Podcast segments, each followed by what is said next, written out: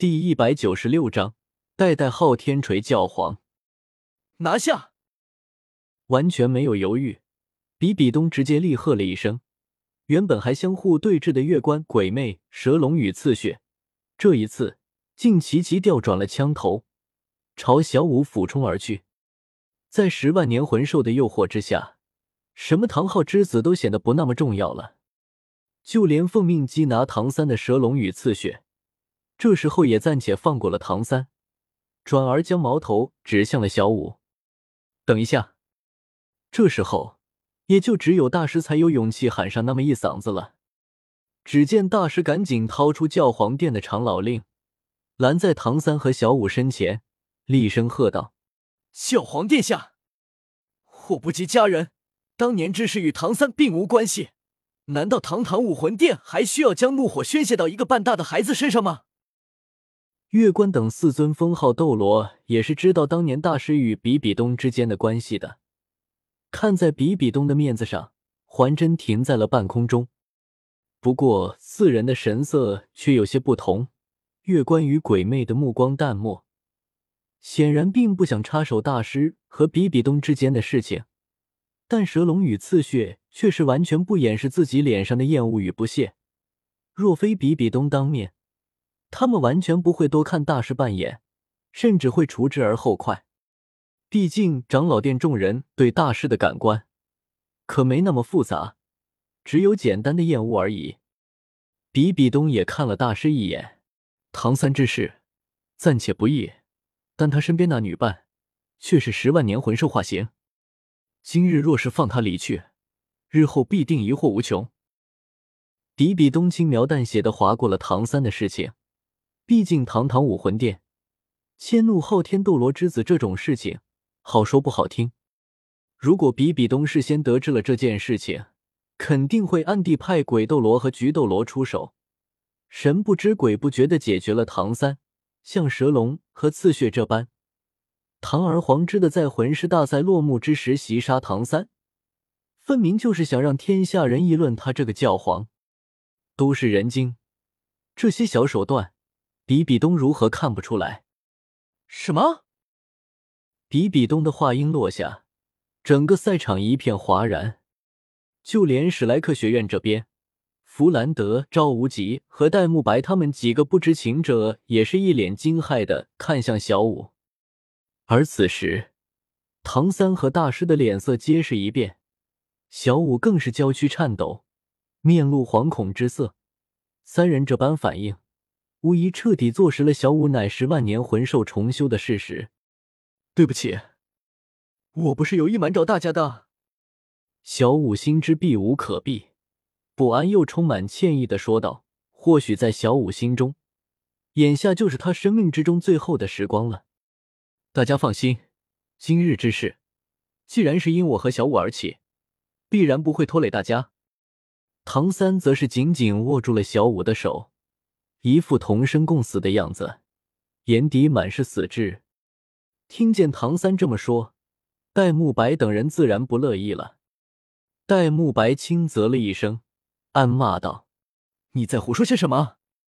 魂兽又如何？那日托克来找我的时候，你们这么说的。即便我是星罗皇子，现在也先是史莱克的人，今天也一样。我不知道什么魂兽不魂兽的。”我只知道小五是史莱克学院的人，就是就是。奥斯卡认同的说道，但旋即又感叹道：“不过第一次见面的时候，我还以为大家都一样，现在看来，原来从一开始就只有胖子和我是真正的坦诚相见啊！都怪我太单纯了啊！”滚犊子！小爷是凤凰。马红俊撇了撇嘴，骂骂咧咧的说道：“呵呵。”奥斯卡对此只是冷笑了一声，在这种气氛之下，还能笑得出来，也算是一种本事了。反正韩风是笑不出来。此时的韩风压根没听唐三他们在说什么，视线不断在四周扫视着，心中冷讥道：“唐昊，你可真有本事，还能忍得住。”与此同时，韩风还死死攥着古荣给他的那枚令牌。如果唐昊玩脱了没赶上，说不得韩风又要请古荣走一趟了。不过说到底，韩风其实是不太乐意让古荣对上比比东的。先不说实力的问题，就宁荣荣的关系在，韩风都不希望让七宝琉璃宗太早的和武魂殿正面对上，更别说古荣还有恩于韩风了。唐昊是孑然一身，七宝琉璃宗可是家大业大，现在韩风让古荣现身，这不是坑了老丈人吗？擒拿兔妖，比比东也听到了史莱克众人的对话，但他只能选择无视。仔细想想，小五武魂殿可以顺理成章的缉拿甚至击杀，但宁荣荣、戴沐白和韩风却是一个比一个棘手，一个是七宝琉璃宗，一个是星罗帝国，最后一个更是关系到武魂殿教皇派系与长老派系的平衡。比比东一声令下，月关四人动了。这一次，四人直接无视了大师。直奔小五和唐三而去。弗兰德、赵无极和柳二龙三个魂圣，甚至连阻止四人一瞬都做不到，只能眼睁睁的看着四道绝强的气息一点点的靠近唐三和小五。谁敢动我儿子？就在这千钧一发之际，一道狂卷的厉喝声响起，霸烈的劲风自赛场之外席卷而来。一柄和唐三差不多大小的昊天锤从唐三和小五头顶飞过，径直的朝月关四人砸去。昊天锤！看到这柄锤子，鬼魅顿时亡魂大冒，浑身的气息都溃散了，哪还有半点进攻的欲望？蛇龙与刺血两人更是果决，听见唐昊声音的第一时间，便连忙倒飞而去，躲过了昊天锤。封号斗罗一级一重天，九十五级之后的每一级更是云壤之别。蛇龙和刺血两个连九十五级都没有突破的普通长老，哪里敢跟昊天锤争锋？平时口嗨也就算了，真的碰上了，他们跑得比谁都快。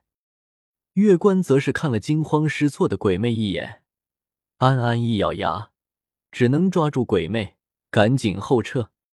最后还是比比东出手，黄黄紫紫黑黑黑黑红九枚震撼人心的魂环配置映照苍穹，挡下了唐昊这一击。轰！昊天锤落地，在地上砸出了一个可怖的大坑。唐昊也以众人看不清的速度来到了昊天锤旁，举重若轻的将昊天锤拿起。说实话，和光鲜亮丽的比比东相比，唐昊的画风就差太多了。灰败残破的大衣，胡子拉碴，若非浑身缠绕的恐怖魂力和脸上舍我其谁的霸气，还真和打铁铺里的铁匠差不多。但就是这样一个浑身粗莽气息的汉子，却让在场所有人都后退了三步，目露惊骇之色。昊天斗罗，十三年前以魂斗罗修为，逆战武魂殿数十名魂圣与魂斗罗以及多名封号斗罗。其中便包括了上代武魂殿的教皇千寻疾，但结果却是昊天斗罗突破九十级，锤杀武魂殿多名主教，甚至最终导致千寻疾身负重创不治而亡。这份战绩举世无双。唐昊，比比东也是瞳孔一缩，凝重的低喝了一声：“既然来了，那就别走了。”比比东知道。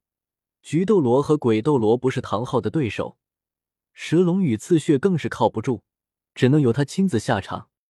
这一刻，比比东身上迸发出骇人的威压，朝唐昊碾压而去。但唐昊同样不差，两股无与伦比的气息在半空中互相倾轧，仅仅只是一散而出的罡风，就差点让人站不稳。哼，就凭你！教皇又如何？武魂殿又如何？今天我便毁了你的教皇殿！唐昊冷哼了一声，手中的昊天锤陡然放大，高于百米，苍茫浩瀚的力量让人心生膜拜的冲动。蓦然，唐昊厉喝道：“看好了，这才是真正的昊天锤！”紧接着，昊天锤轰然砸下。可笑！比比东不屑的冷笑了一声，身后凝聚出同样骇人的紫黑色波动，与百米大的昊天锤撞在了一起。比比东与唐昊两人都是斗罗大陆不世出的强者，两人的碰撞，仅仅只是余波，便已经让月关手忙脚乱。鬼魅此时又难堪大用，蛇龙与刺血则压根不敢靠近，生怕被唐昊随手一锤子砸没了。一时之间，在场五名武魂殿的封号斗罗竟然全部被牵制了。而此刻，唐昊直接抓起唐三和小五，转身便走。唐昊还是很理智的，虽然狠话说的很漂亮，但这里可是武魂殿的大本营，真要是纠缠下去，等到武魂殿的众多供奉长老齐出，别说带走唐三和小五了。就算是唐昊自己也讨不着好，后会有期。离去后的唐昊还不忘留下一句充满潮意的别词。